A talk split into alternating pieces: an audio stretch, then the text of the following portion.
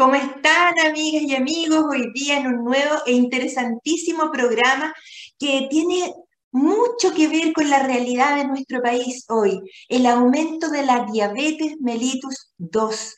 Eh, para conversar sobre esto vamos a tener un extraordinario invitado, el doctor Patricio Salman. El doctor Salman es médico internista de la Universidad de Concepción, formado en la Pontificia Universidad Católica como endocrinólogo de adultos, pero con un postítulo en nutrición y diabetes. Hoy vamos a poder conversar con él y vamos a hacer un pimponeo de preguntas de esas que son desde las básicas, pero también hacia aquellos descubrimientos sobre las nuevas terapias, las últimas eh, descubrimientos de moléculas que nos van a ayudar a controlar esta verdadera pandemia. Como este tema es tan extenso, espero que lo tengamos invitado en muchos programas, pero hoy vamos a conversar de diabetes mellitus 2 porque eh, hace 100 años Dante y Best descubrieron y pudieron sintetizar la insulina de páncreas de animales, con lo que resolvieron parcialmente la, la diabetes 1. Pero hoy la diabetes 2 es casi 24 veces más prevalente que la diabetes 1. Y hoy, si usted se sube a un bus de 50 pasajeros, 6 al menos van a ser diabéticos y muchos de ellos no lo saben. Así es que este, este, este programa va a ser muy interesante, los dejo desde ya invitadísimo. Vamos a una primera pausa musical y volvemos de inmediato con el doctor Salman.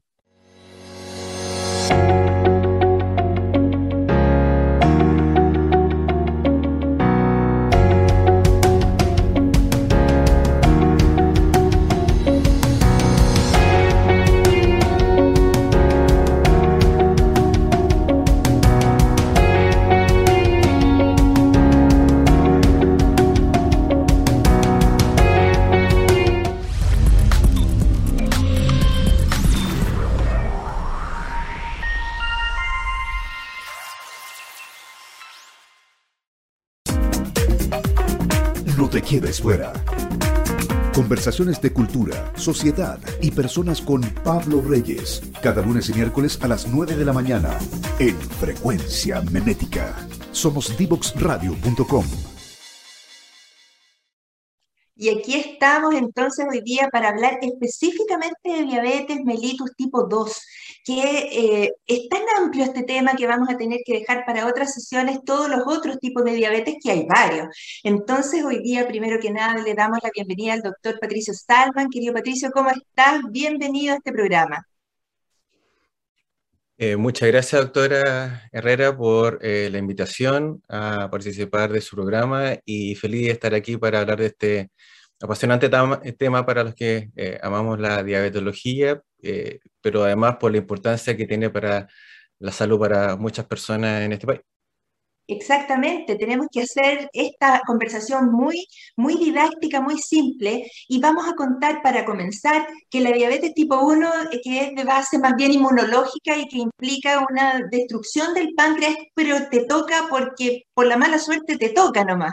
Pero resulta que la diabetes tipo 2 tiene mucha vinculación con la obesidad, el hígado graso, un trastorno metabólico que de alguna manera también tiene que ver con nuestros estilos de vida, ¿cierto?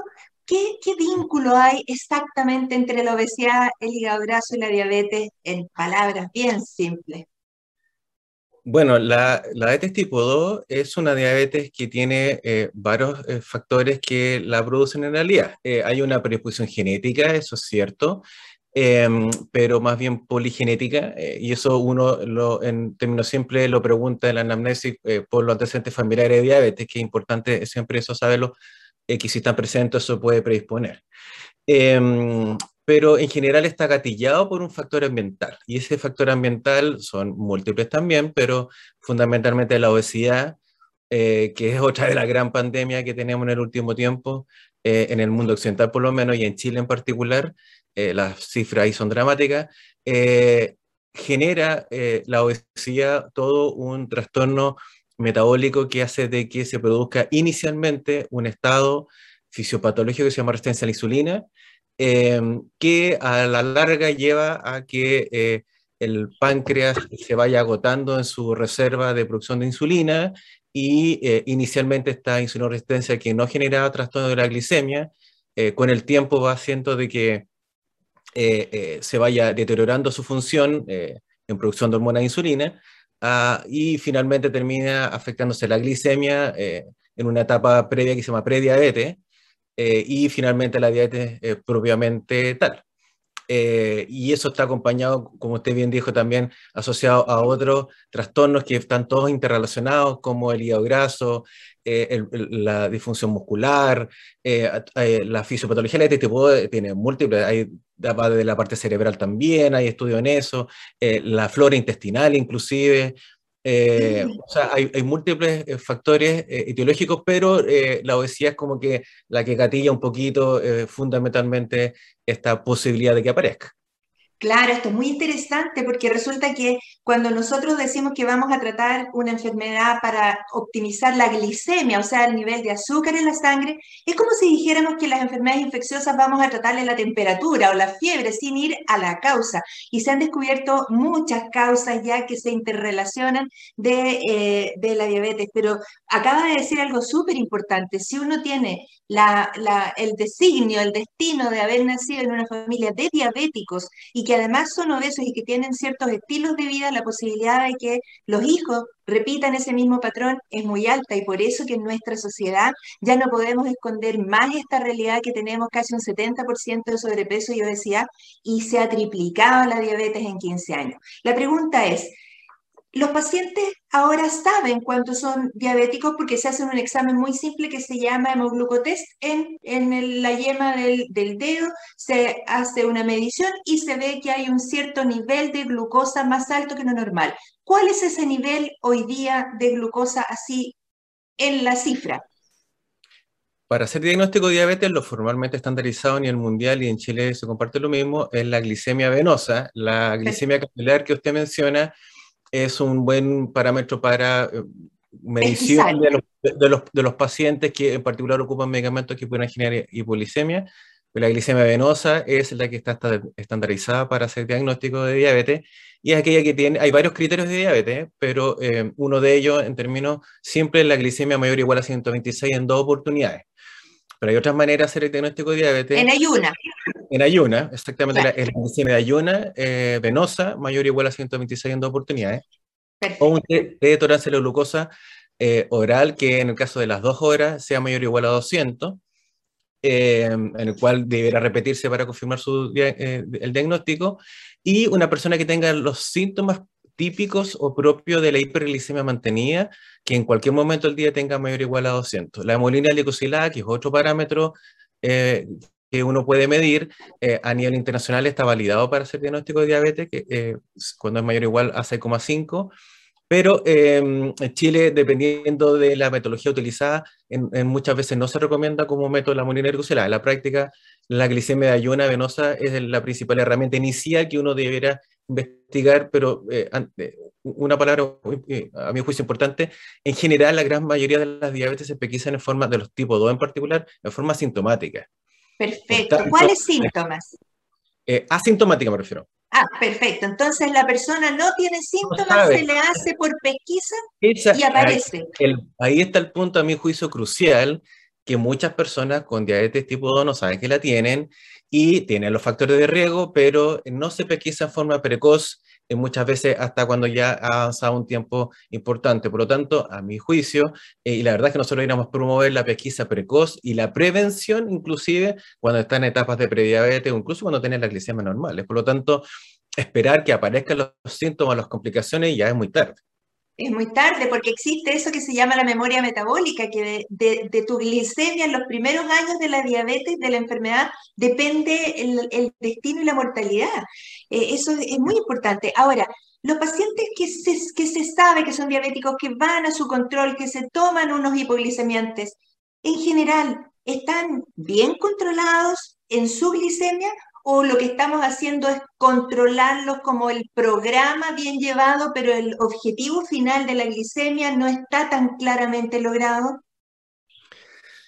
A ver, eh, a mi juicio, un aspecto importante es que eh, la diabetes en sí misma, llámese glicemia, obviamente es, un, es, eh, es una enfermedad que uno tiene que tratar en forma eficiente la glicemia, pero la verdad es que en la actualidad el concepto más correcto de tratar la diabetes mellitus tipo 2 es tratar todos los factores de riesgo cardiovascular que ello involucre. Eh, eh, eh, nosotros hemos ido enseñando también en la Escuela de Medicina y en, las la distintas sociedades científicas de tratar de sacar un poquito el concepto glucocéntrico de la diabetes. La glicemia, obviamente, tal, sino que nosotros a la persona con diabetes tenemos que tratar de mejorar todos los factores que influyen en el riesgo cardiovascular, porque la diabetes mellitus tipo es una enfermedad cardiovascular. Entonces, la persona tiene que tiene que estar compensada, idealmente, trabajar el peso, trabajar los hábitos estilo de vida saludable, el sedentarismo, la presión arterial, el colesterol LDL es una eh, eh, parte importantísima, que deje de fumar. O sea, hay eh, distintos aspectos, pero por supuesto, nosotros a todos los a todos mis pacientes todos los días le digo que hay gente fumar porque la diabetes puede estar perfecta, pero sigue fumando sin falta corazón.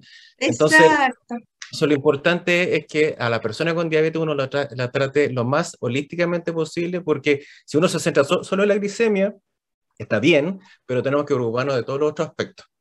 Eso es súper importante porque la actividad muscular, el, mover el cuerpo también es muy importante. No basta solo bajar de peso, sino que hacer que los músculos se muevan porque eso tiene una, un efecto también cardiovascular.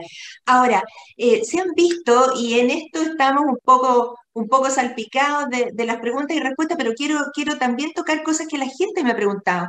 ¿Hay control continuo, de, hay tecnologías de control continuo de la glicemia que llevan las personas para que ustedes sepan en el brazo? Las embarazadas se ocupa bastante eso. ¿Es útil? ¿Es recomendable? Para, para generar un tratamiento personalizado, ¿se recomienda hacer un control seriado de la glicemia? ¿Un control continuo? Por supuesto, lo que eh, me parece que usted me está preguntando, el monitoreo continuo de glucosa, que es eh, la glicemia intersticial. Hay distintos aparatos que lo hacen y aquí en Chile disponemos de ello. Eh, y en diabetes tipo 1 es lo que está más demostrado su eh, utilidad y evidencia ya importante que eh, dice que no solamente mejora la calidad de vida de los pacientes con diabetes tipo 1, sino que además mejora el control metabólico. Con diabetes tipo 2 hay un poco menos de evidencia, pero también hay suficiente para eh, aquellos diabéticos o diabéticas que probablemente están con un tratamiento intensificado con insulina. La persona con diabetes que está recién partiendo, que está solamente bien controlado con hipoglicemiantos graves, no está demostrado, probablemente no es costo-beneficio ese tipo de tecnología, pero es una tremenda herramienta para este tipo 1 y para, probablemente para un subgrupo de pacientes de diabetes tipo 2. Perfecto. ¿Y cuál es el objetivo del tratamiento en diabetes? ¿Es tener una glicemia en un cierto rango? Porque aquí tenemos que decirle a las personas que tan peligroso es la hiperglicemia por sus efectos sobre el organismo, el riñón y el cerebro y el corazón, como la hipoglicemia también que puede matar a una persona mientras duerme. Entonces, ¿cuál es el objetivo, la meta terapéutica en diabetes hoy? Así es, eh, excelente pregunta porque eso en la actualidad eh, es eh, topic, por decirlo así, en, en, todos los congresos internacionales, en el sentido de que, eh, y, me, y, me, anclo un poquito nuevamente en diabetes tipo 1, en el monitoreo de glucosa, el, como la diabetes tipo 1, su tratamiento fundamental es insulinoterapia, existe la posibilidad de hipoglicemia, como usted bien dicho, dijo. En diabetes baja del azúcar, claro. Cuando baja la glicemia, exactamente, ahí los pacientes se sienten re mal. Pero también en diabetes tipo 2, cuando se ocupan medicamentos que pueden eventualmente generarla, sea una familia que se llama sulfonilurea, que en Chile es muy utilizada la glicemia, o insulina en sus distintas eh, formulaciones, la persona también puede estar eventualmente expuesta a, hipoglicemia. Y ahí en ese sentido, el monitoreo continuo de glucosa nos llega varias herramientas, pero una de las dos principales es el tiempo en rango, que es el, porcentaje del tiempo que la persona está dentro de ciertos eh, parámetros, dentro de ciertas glicemias, ¿ok? Y lo otro es la variabilidad glicémica, que es, son estas alzas bruscas y, y, hipoglicemia en el cual la persona entre más eh, variables de la glicemia, pero controlado está. Entonces ahí vienen unos parámetros que estas monitoreos continuos de glucosa nos entregan y eh, si yo lo uno a la muelina glicosilada como parámetro clásico que nosotros eh, hemos ocupado para controlar, para evaluar la diabetes y, y si pudiera agregar estas otras herramientas hace un poquito más completo la visión de lo que pasa con la glicemia de las personas. Y que usted muy bien dijo, la hipoglicemia es tan malo, es tan grave como tener la hiperglicemia eh, mantenía muy alta. Así que eh, nosotros el tratamiento actual, la visión actual del tratamiento farmacológico de la diabetes es intentar ocupar una farmacología que eh, disminuya la posibilidad de hipoglicemia. Eso es capital. Perfecto. Y en ese sentido, la sulfonilurea, ¿cierto? los medicamentos que están cubiertos por el plan auge en diabetes tipo 2 eh, realmente incluyen este tipo de fármacos que en este momento tienen comprobadamente una mayor riesgo de mortalidad por hipoglicemia que otras terapias innovadoras que a la larga en el fondo también podrían ser menos peligrosas y eso es un plus realmente relevante. Ahora, eh, ¿cualquier tratamiento es mejor que ninguno en diabetes? A ver, usted dice el tratamiento farmacológico. Claro, farmacológico, en eso nos estamos centrando hoy día. Perfecto. sí, el tratamiento farmacológico, la verdad es que las guías clínicas en la actualidad están eh, promoviendo un eh, algoritmo de tratamiento más personalizado. Eso quiere decir la ADA o la Sociedad Europea hace solo cuatro o cinco años después de metformina, que es el clásico medicamento inicial que uno parte con un paciente de tipo 2. Eh, si no, no llegaba a las metas, eh, que también tienen que ser personalizadas en términos de la molina y la glucosilada, eh, nos decían antiguamente agregue lo que tenga, pero también como todos puestos en un mismo saco. En la actualidad, la verdad es que no es así porque hay un, ya algunas familias de medicamentos para este tipo 2 que no solamente son muy buenas para tratar la diabetes, sino que además tienen beneficios comprobados del punto de vista cardiovascular, eh, insuficiencia cardíaca y protección eh, renal. Por lo tanto, en la actualidad, los antecedentes personales de la persona con diabetes es fundamental para tomar una decisión más personalizada de cuál es el mejor medicamento que el paciente debiera eh, asociarse habitualmente a metformina o a algún otro medicamento. Por lo tanto, los medicamentos deberán ser personalizados para lo que necesite cada paciente dependiendo de sus antecedentes personales. Claro, contémosle a las personas que cuando uno mira un medicamento para diabetes tiene que asegurarse de varias cosas. Primero, de la eficacia, por supuesto. Segundo, de la seguridad, que no produzca estas hipoglicemias, esta variabilidad, porque eso sería un riesgo inaceptable. Tercero, la historia de las enfermedades cardiovasculares es distinto si una persona ya tuvo un infarto, ya tiene una insuficiencia cardíaca, a una persona que sea sana cardiovascular hasta ese momento. ¿Cuál es el impacto en el peso? Un medicamento que aumente el peso, estaríamos, saldríamos para atrás en, diabetes. Los potenciales efectos secundarios, la vía de administración, porque también un medicamento oral es superior para su uso que un medicamento que sea inyectable o que sea endovenoso, por supuesto. Los costos también son una cosa fundamental y las preferencias del propio paciente. Y en ese sentido, eh, ¿cuándo, se revisa, cuándo se reevalúa los medicamentos que están en la canasta de diabetes del GES, por ejemplo? ¿De quién depende? Bueno, del el GES eso va a depender obviamente de, eh, ¿cómo se llama?, de las políticas públicas que se estén tomando en los distintos eh, gobiernos. Eh, en la actualidad la canasta del GES para diabetes tipo 1 es bastante buena en términos de insulina, pero lo que probablemente estamos en deuda como país en la canasta de diabetes tipo 2. Eh, que, que, por lo más la gran mayoría de los pacientes con diabetes en Chile son de diabetes tipo 2, en el cual estamos precisamente, todavía no están incorporados en forma eh, ni siquiera masiva, ni menos todavía, estas nuevas terapias para la diabetes tipo 2 que tienen eh, comprobados beneficios cardiovasculares. Se está trabajando en eso, las distintas sociedades científicas, como la Sociedad Chilena de Endocrinología y Diabetes y la Sociedad Chilena de Diabetología, la sociedad está trabajando, eh, intenta acercar posiciones con eh, los, ¿cómo se llama? las autoridades correspondientes, salud y, hacienda y los que tengan que ver con costos, porque esto tiene que ver con costos, en ojalá prontamente que estos medicamentos puedan ser incorporados, pero hasta la fecha, en diabetes tipo todavía estamos, a mi juicio, al debe eh, en esa canasta.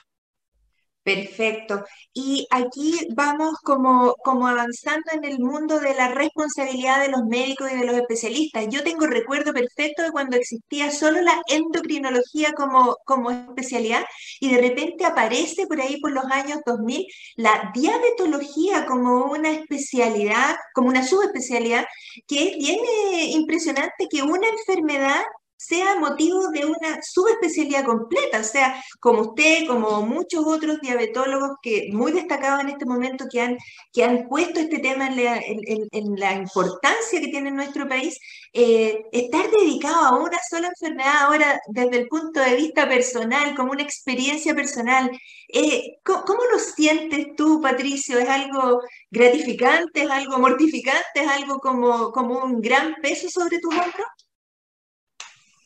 Bueno, personalmente eh, la dietología es hermosa y maravillosa. Yo soy endocrinólogo, yo primero me, eh, me formé como endocrinólogo, después hice la subespecialidad de dietología, entendiendo de que efectivamente, como usted dice, la dietología desde hace ya algún tiempo está acreditada por eh, Asofamech como su especialidad de hace ya sus buenos años porque la verdad es que la dietología ha, em, ha, progresado mucho y ha crecido mucho en términos no solamente de conocimiento, sino que la verdad es que todo lo que involucra a la diabetes propiamente tal, eh, ha habido una explosión en términos de conocimiento, uso de tecnología, eh, fármacos nuevos, por lo tanto, la verdad es que la información es tan gigantesca en la actualidad en diabetes que la hace por sí sola perfectamente como una subespecialidad. Eh, y nuevamente, eh, entendiendo de que nosotros los diabetólogos tenemos que no solamente tratar la diabetes, sino que tenemos que intentar interactuar con todo un equipo de salud. El, diabetólogo, tiene que interaccionar con el resto del equipo de salud, con enfermería, con kinesiología, con psicología, con el equipo de cirugía bariátrica cuando corresponda. O sea, aquí el, trabajo multidisciplinario es fundamental eh, y en ese sentido eh, la diabetología hace de que, eh, y además que la población diabética va aumentando. Entonces, sí, hay un... increíble, sí, mucho. Entonces hay un tema que abordar ahí. Exactamente, bueno, cuando, cuando la primera vez que yo escuché que la cirugía bariátrica, que significa eh, el, impedir que se absorban los nutrientes, ¿cierto? La cirugía bariátrica significa que uno evita que se incorporen la glucosa y otras, y otras moléculas al organismo. Eh, cuando yo escuché que los cirujanos estaban logrando curar la diabetes, yo casi me, impacté porque en realidad en esto estamos muy en pañales todavía en el conocimiento, pero hemos avanzado mucho. Y, y bueno, se nos ha pasado volando este primer bloque de preguntas y respuestas, inmediatamente vamos a continuar con el, con el segundo bloque que va a ser espectacular porque le vamos a preguntar sobre las nuevas moléculas al doctor Salman y ahora los invito a una segunda pausa musical. No te quedes fuera. Aprende sobre fenómenos naturales, sus riesgos y planificación territorial. Cada martes y viernes a las 11 de la mañana con Cristian Farías en divoxradio.com.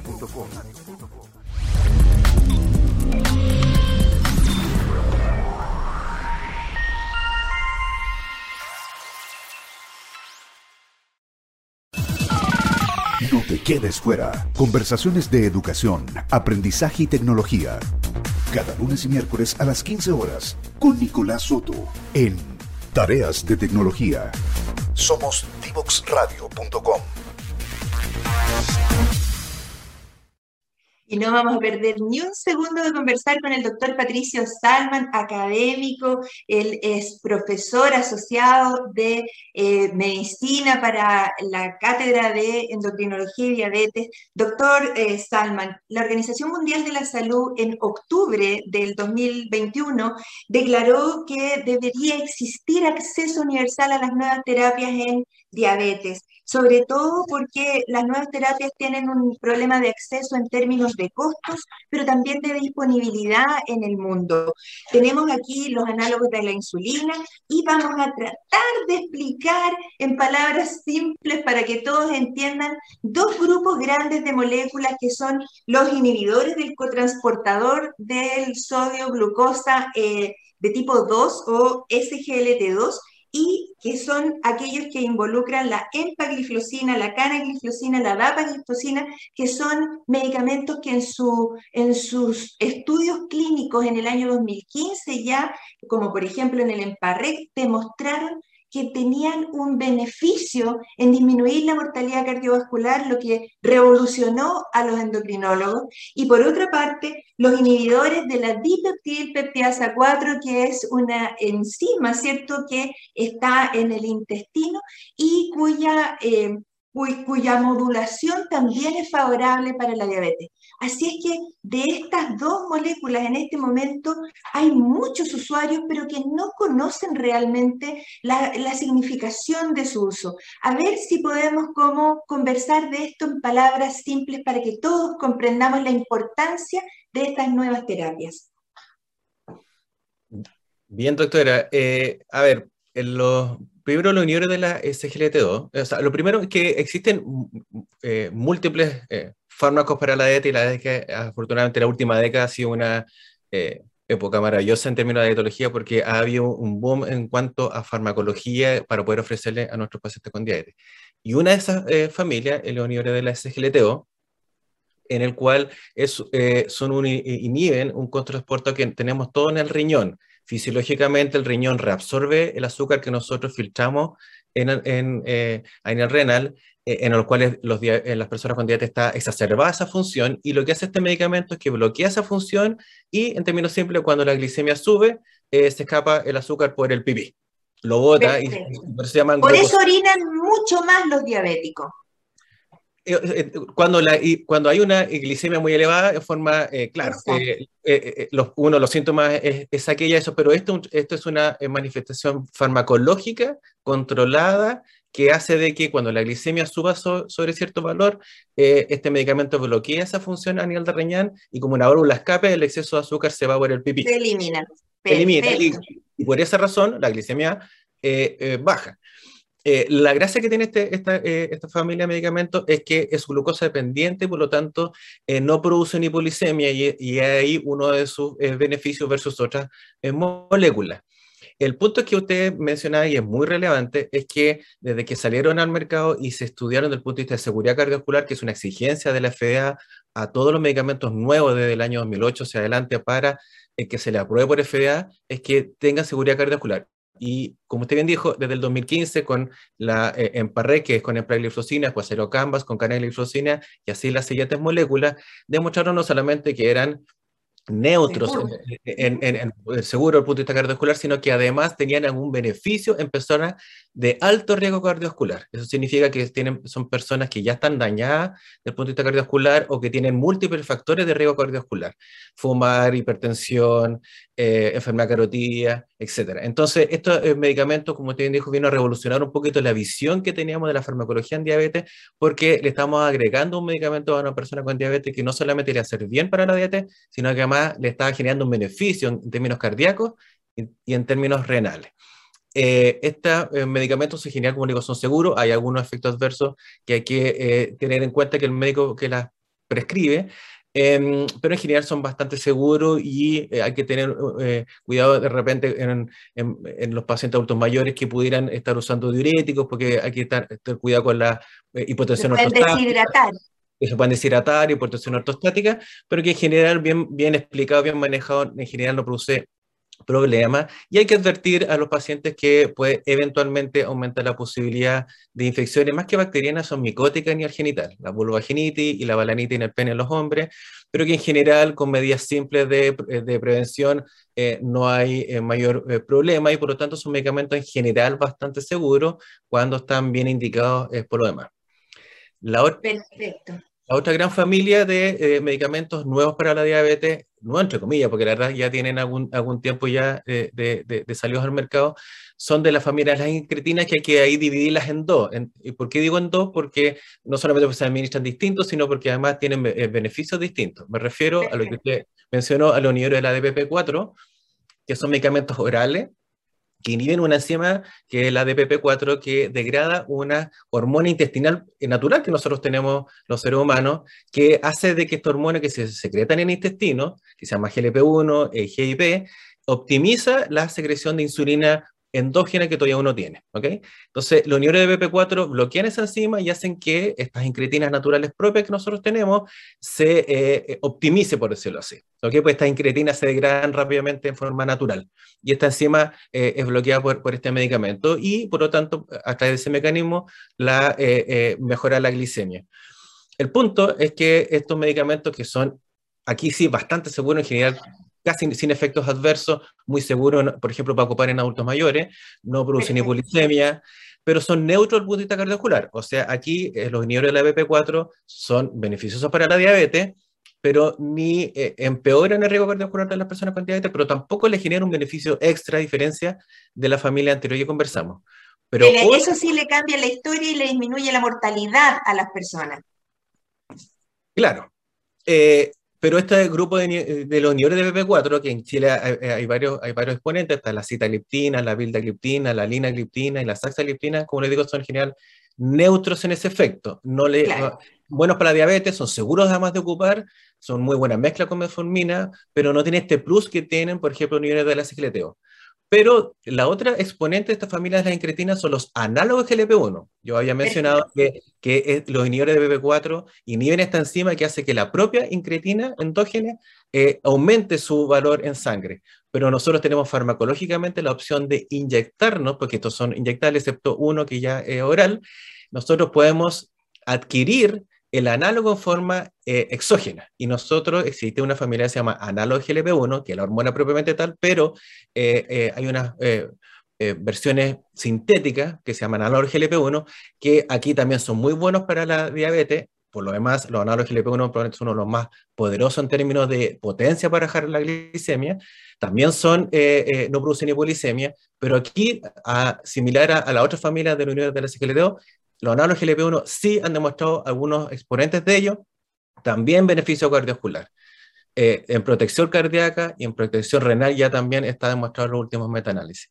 Entonces, ¿Nos, puedes mencionar, ¿Nos puedes mencionar cuáles son los que están disponibles en Chile? Sí, en, de los uniones del secreteo, estos glucosídicos que botan el, azúcar por el pipí, en Chile básicamente tenemos la ampliglifosina, eh, la canagliflosina y eh, la dapagliflosina. ¿okay? Em, hay un cuarto que el artuliflosina Chile todavía no ha llegado, eventualmente probablemente llegará en un futuro. Esos son los inhibidores de la secreteo que eh, están eh, siendo prioritarios por razones que podemos conversar después en términos de la utilización de los pacientes con diabetes.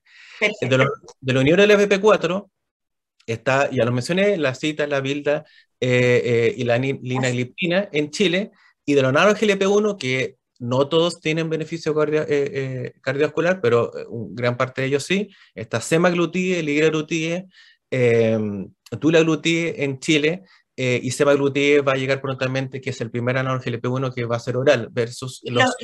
Los, anteriores son parenterales, son intramusculares, ¿cierto? Subcutáneos. Subcutáneos.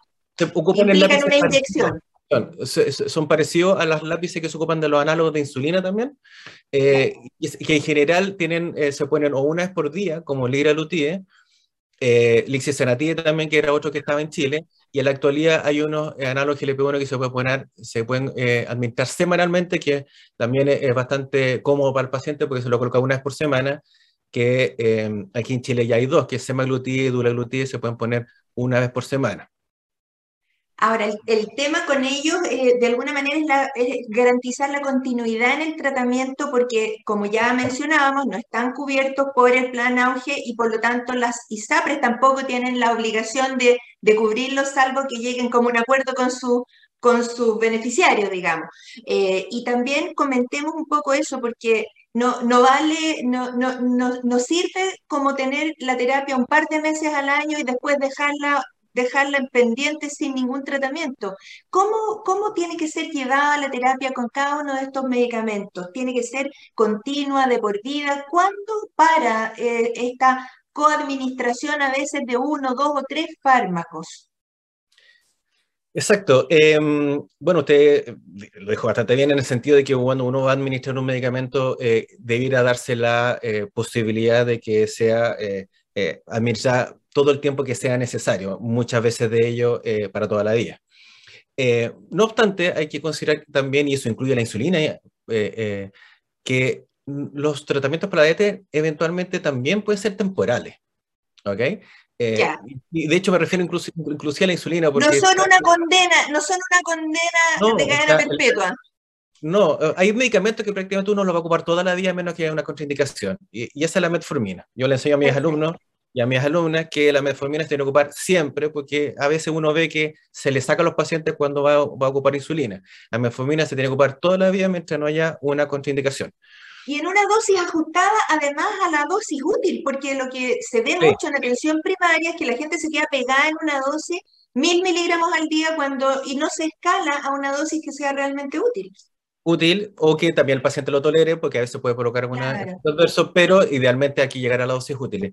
Pero el comentario que me refería, por ejemplo, con la insulina, que está, está eh, a veces equivocada percepción de que cuando alguien va a ocupar, insulina, como lo último que hay que hacer, ya no hay, no hay, absolutamente nada más que hacer, y no, la insulina se puede ocupar al inicio del debut incluso de la diabetes, temporalmente, después se retira, la insulina se puede ocupar cuando el paciente con diabetes se hospitaliza y después se va de alta con los medicamentos orales eventualmente.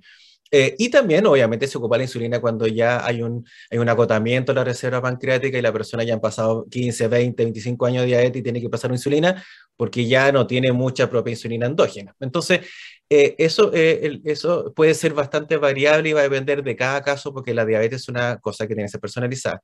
Pero los medicamentos nuevos, las moléculas nuevas que usted me pregunta, en general va, eh, se tiende a, eh, a, dejar a perpetuidad, en particular en los pacientes con diabetes que tienen enfermedad cardiovascular establecida o que tienen insuficiencia cardíaca o que tienen enfermedad renal crónica establecida. ¿Por qué? Porque de hecho la última guía están diciendo que nosotros tenemos que intentar priorizar ese tipo de moléculas nuevas, independiente incluso del control de la diabetes. Eso significa que la persona puede estar, por ejemplo, con metformina bien controlado, puede estar con una monina vigilada dentro adecuado, pero resulta que si tiene enfermedad renal crónica o tiene proteinuria o tiene insuficiencia cardíaca ya establecida, eh, independiente de que esté bien controlado, debiera utilizarse, por ejemplo, inhibidor de la SGLTO, porque ahí yo se lo estoy agregando no por la diabetes necesariamente, sino que para mejorar la mortalidad cardiovascular, la, mejorar la insuficiencia cardíaca y eh, prevenir la enfermedad renal crónica que incluso va a llegar a diálisis eso es una visión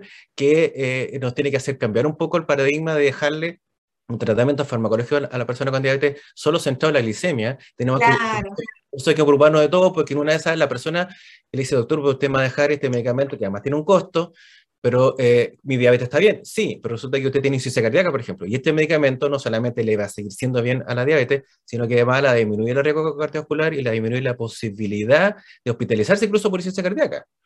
Entonces, hay todo un tema que hay que eh, enseñar a las nuevas generaciones de médicos que van a ir saliendo en términos del, tratamiento como holístico de la, de la, diabetes y no solamente de la glicemia. Y que tiene que ver también con la prevención de la enfermedad. Yo aquí eh, Estuve conversando con los candidatos a, presidentes tratando de entender sus programas de salud y, no veía con claridad que hubiera un énfasis hacia la prevención. Si nosotros podemos tener los mejores medicamentos para, para el tratamiento, como dices tú, de la diabetes como metas objetivas, pero resulta que si ya se amputó una extremidad, eso no va a poder volver atrás. Entonces lo que tenemos que hacer de aquí en adelante es disminuir el tabaquismo, disminuir las tasas de obesidad en los niños, generar nuevas formas de alimentación en nuestra población que probablemente impliquen la censura a aquellas publicidades de comida rápida que muestran cuatro hamburguesas una encima de la otra y con lo cual se, se gratifica a nuestros escolares cuando eso es un pecado mortal de la nutrición porque le dan más sal, azúcar y cierto grasas que lo que necesitan todo el día. Entonces, bueno, mira, Patricio, nos quedan cuatro minutos de conversación. Esto se nos ha pasado volando y yo quisiera que tú nos dieras de alguna manera una reflexión, tal vez desde, la, desde las conclusiones del último Congreso de Diabetes que acaba de ser la semana anterior, en la que tú tuviste una participación muy destacada, y eh, danos alguna recomendación a las personas de a pie, a la gente que, que todavía no es diabético o que todavía no sabe que lo es ¿Qué podemos hacer para disminuir el riesgo de las consecuencias a largo plazo de la diabetes en nuestro país? Bien, doctora. Em, bueno, yo creo que primero un mensaje de esperanza en el sentido de que eh, hemos hablado harto de las moléculas nuevas y eso obviamente es una buena noticia para nuestras personas con diabetes, pero eh, explicar que incluso cuando una persona ya tiene diabetes, em, se puede hacer muchas cosas. Perfecto, no, está todo perdido con el, en el momento del diagnóstico, al contrario. para nada, porque nosotros tenemos que transmitir a las personas con diabetes que esto es una enfermedad crónica, por supuesto, pero bien manejada, bien llevada, en particular cuando hay multi, eh, eh, equipos multidisciplinarios que los apoya y los asocia. Eh, el, el, tratamiento puede ser muy bien llevado y, y, y, y creo que usted dijo una cosa para mí, como diabetólogo, como endocrinólogo, para mí es prioritaria, la prevención. Claro. O sea, ojalá que la persona no se haga diabética y para eso tenemos mucho trabajo que hacer, eh, pero eh, la diabetes puede ser prevenida y por lo tanto cuando las personas están en etapas de prediabetes, por ejemplo, o cuando ni siquiera la glicemia ya está alterada, pero está con, con factores de riesgo, hay obesidad eh, o hay resistencia a la insulina, si uno trabaja eso, la persona puede evitar una eventual diabetes, por lo menos joven, que es lo que estamos viendo en la actualidad cada vez más lamentablemente, pero eh, siempre se puede trabajar. Eh, el, mensaje de esperanza en el sentido de que eh, uno puede hacer muchas cosas, hay que trabajar en distintos ámbitos, pero la prevención es capital para disminuir los riesgos a futuro, tanto microvascular, que es lo que la gente conoce como retina, riñón y nervios, la neuropatía, pero también lo macrovascular. Así que el mensaje es eh, a controlarse, el mensaje es a prevenir, eh, eh, anticiparse al diagnóstico de la diabetes, buscar las personas que están en riesgo, medirse la glicemia, ir a su médico y y, si la persona ya tiene diabetes, eh, nada, eh, se puede tratar eh, y hay esperanza para hacer un buen tratamiento. Eso es lo importante. Excelente, doctor Salman. Muy agradecida de su participación hoy día en este programa, que en el fondo lo que quieren eh, Salud para Todos en Devox Radio es generar un aporte a la reflexión con datos, con medicina de frontera y su participación hoy día ha sido brillante. Muy agradecida, invitadísimo para cuando quiera su casa aquí este programa. Muchas gracias, doctora. Un abrazo, que esté muy bien. Y nosotros nos quedamos aquí para nuestra última pausa musical y cerramos el programa. No te quedes fuera. Conversaciones de educación, aprendizaje y tecnología. Cada lunes y miércoles a las 15 horas con Nicolás Soto en Tareas de Tecnología. Somos divoxradio.com.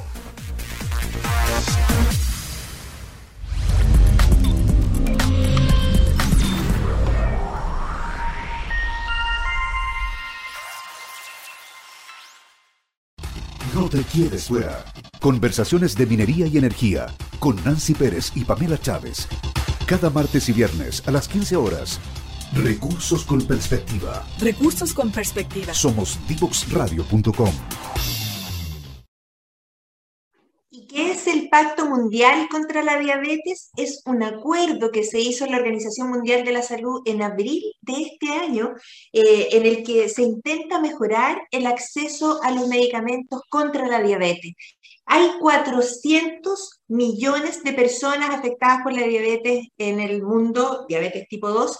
En Chile, como les decía, es un 12% de la población, pero como los porcentajes a veces no son tan comprendidos, es que si uno se sube a un bus, hay seis personas que son diabéticas y a veces no lo saben por años. ¿Y cuál es el problema de eso? Que de sus primeros años de enfermedad depende el destino a futuro. Si van a perder una extremidad, si van a perder la vista, si van a tener una vida de insuficiencia renal conectada a una máquina de diálisis, por ejemplo. Eso que es lo concreto, lo que está pasando hoy en nuestro país y que si no lo detenemos, vamos a tener un aumento sostenido de esto, porque lo que pasa, y que dijo el doctor Patricio Salman el día, es que si uno nace con una predisposición genética a la enfermedad, a la diabetes, y otra predisposición genética a la obesidad, ya tiene el destino medio sellado, pero si además uno vive en una familia que tiene hábitos sedentarios, que tiene hábitos de comida rápida, que para los cuales la obesidad es un tema como estético, pero no es un problema de salud en su concepto. Realmente estamos eh, explicando por qué tenemos los escolares más obesos de América en este momento en Chile. Tenemos que pelear contra eso, tenemos que ser capaces de criticar las conductas que no son saludables, tenemos que ser capaces de cambiar el destino de nuestro país, porque de eso depende que nosotros podamos otorgarle más importancia a la salud mental, a la recreación, a estar, a vivir más y mejor en definitiva. Hoy día no tenemos prevención de la enfermedad, pero tenemos que ser capaces de tocar la campana y darnos cuenta cuando hay conductas que son realmente peligrosas, como el tabaquismo, como llevar a la obesidad infantil, como el basar nuestra felicidad y la recreación y la retribución de los niños en la comida rápida, es que darnos cuenta que esto es realmente un error. Hoy hemos tenido una conversación de muy alto nivel con el doctor Salman, nos ha hablado de moléculas innovadoras que ya están en Chile, que son de uso habitual, pero que tienen todavía un costo que a veces es prohibitivo y que no está cubierto por el auge.